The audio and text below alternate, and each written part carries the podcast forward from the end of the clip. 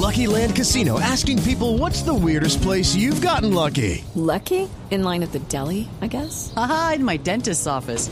More than once, actually. Do I have to say? Yes, you do. In the car before my kids' PTA meeting. Really? Yes. Excuse me, what's the weirdest place you've gotten lucky? I never win and tell. Well, there you have it. You can get lucky anywhere playing at LuckyLandSlots.com. Play for free right now. Are you feeling lucky? No purchase necessary. Void where prohibited by law. 18 plus. Terms and conditions apply. See website for details.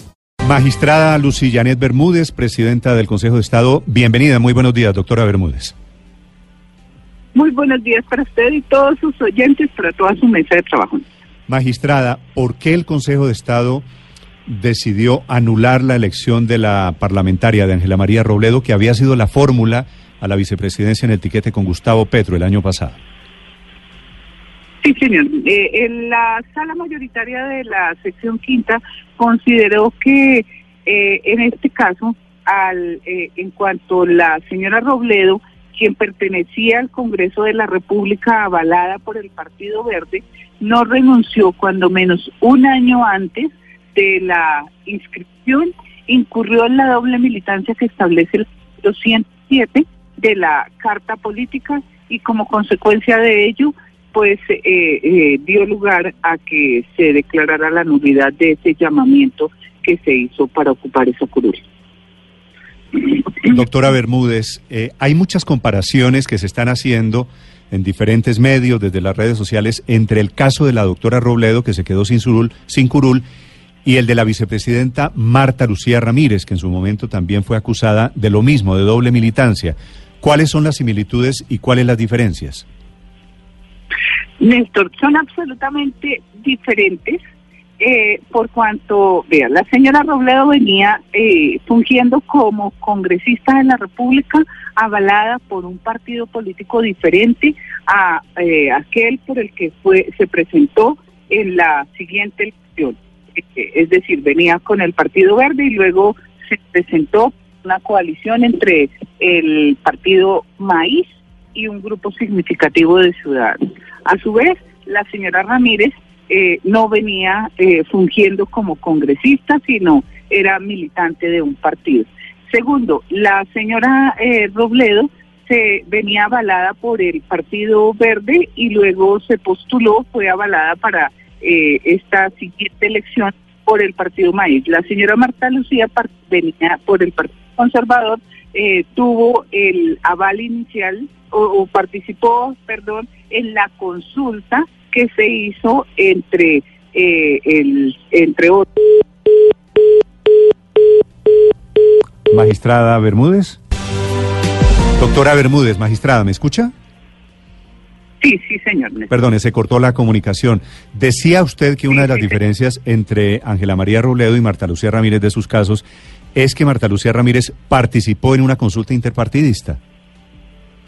Sí, participó en esa consulta interpartidista y ella lo que hizo fue honrar esa consulta en la medida en que apoyó al ganador de la consulta, que fue el señor Duque, y eh, tanto lo apoyó que se presentó como su fórmula eh, vicepresidencial. Entonces, eh, no hay una eh, doble militancia, no hay dos partidos que la estén eh, apoyando en un momento determinado, eh, sino que lo que se hace es que esa, esa, ese acuerdo que se hace entre los partidos se honra de esa manera y es sometiéndose a, a los resultados de esa consulta. Sí, magistrada, uno de los argumentos de la defensa de la hasta hoy todavía representante Ángela María Robledo es que ella estaba aspirando a la vicepresidencia de la República como fórmula de Gustavo Petro y que el régimen de inhabilidades para la vicepresidencia es muy distinto al que se aplica para el Congreso.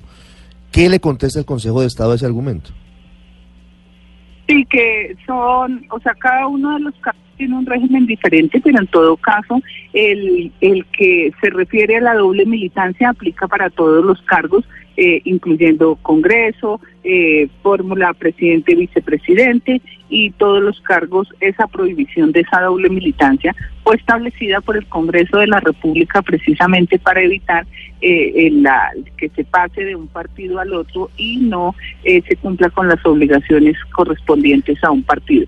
Así es que eh, no es que le esté eh, el Consejo estaba aplicando un régimen diferente, sino es Mm. el régimen que también se le aplica a esa postulación. Sí. Hay, hay otro argumento que están utilizando quienes defienden a la doctora Robledo hoy, magistrada, y es el que tiene que ver con la posibilidad de que ella no haya aspirado a la presidencia por un movimiento político, entre otras porque dicen que la Colombia humana hoy no, No tiene- no tiene personería. Exactamente, no tiene personería jurídica porque el Consejo Nacional Electoral se la negó.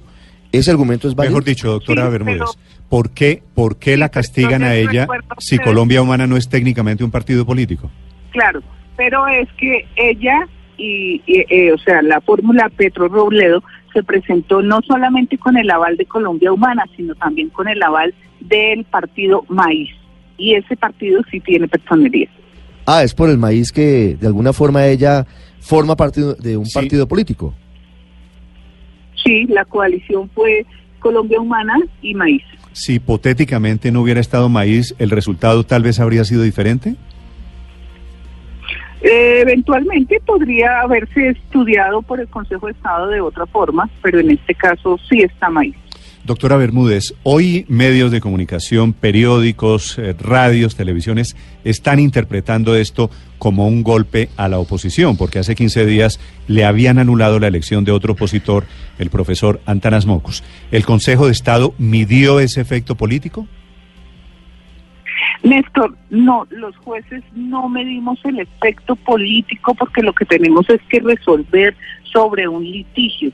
Eh, entiendo pues eh, la, la posibilidad de que se puede dar entre algunas personas de, de llegar a esa comprensión, pero en verdad les ruego comprender que eso no ocurre en el Consejo de Estado, eso nunca puede ser, puede ser eh, considerado por el Consejo de Estado. Lo que pasa es que como los procesos tienen unos términos y la sección quinta cumple cabalidad con esos términos, pues en este momento se están cumpliendo los mismos en los procesos que tenemos pendientes y por esa razón tenemos que eh, proferir las decisiones. Los jueces no tenemos tiempos políticos, tenemos tiempos procesales, tiempos jurídicos, eh, entonces eh, pues esas son situaciones que se presentan pues porque las demandas son presentadas más o menos al tiempo, porque los seis meses eh, de que disponemos se cumplen pues al tiempo, entonces eh, son circunstancias, pero de ninguna manera,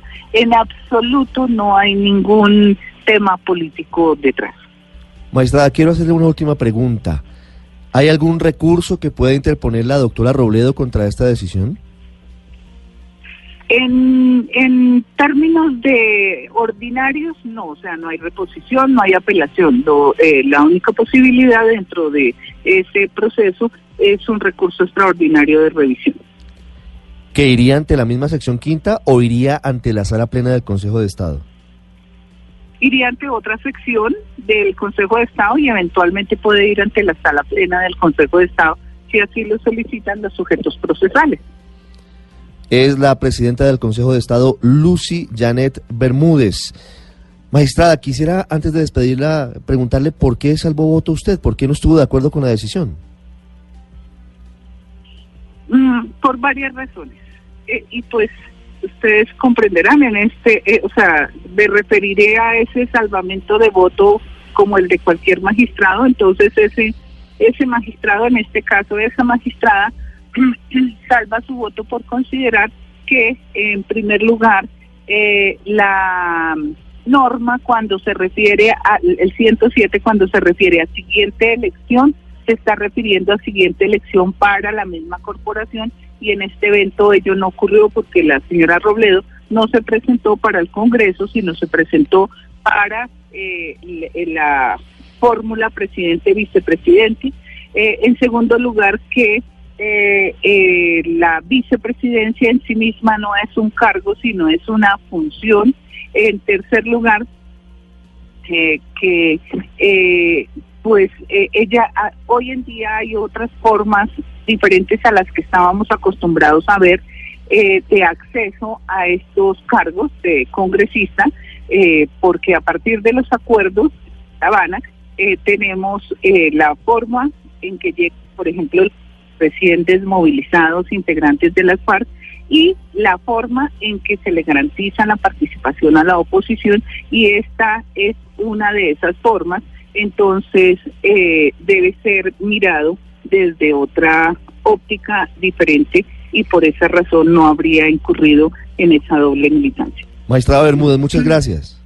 Con mucho gusto, buen día para todos.